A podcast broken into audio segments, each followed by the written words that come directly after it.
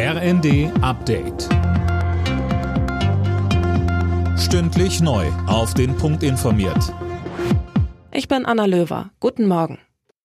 Die Entlastungspläne von Finanzminister Lindner rufen unterschiedliche Reaktionen hervor. Die Maßnahmen sind sozial nicht ganz ausgewogen, heißt es etwa von SPD und Linke. Linda Bachmann, es gibt aber auch andere Stimmen. Ja, vor allem Wirtschaftsvertreter begrüßen es, dass es steuerliche Entlastungen geben soll. Der Industrieverband BDI sagte, es sei richtig und wichtig, die kalte Progression abzubauen.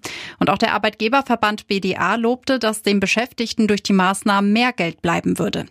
Anders sieht das der Sozialverband VDK. Präsidentin Bentele forderte bei NTV, dass Reiche und Unternehmen mehr an den Kosten für die Gesellschaft beteiligt werden. Die Slowakei bekommt wieder russisches Öl über die Druschba-Pipeline. Auch Ungarn soll ab heute wieder versorgt werden, so ein Sprecher des slowakischen Ölunternehmens Slovnaft. Demnach wurden die Zahlungsprobleme behoben, wegen denen wurden die Lieferungen gestern gestoppt. Die Menschen in Deutschland sollen einfacher an Trinkwasser kommen. An öffentlichen Orten sollen Städte und Gemeinden deswegen bis zu 1000 zusätzliche Trinkwasserbrunnen aufstellen. Das hat das Bundeskabinett beschlossen.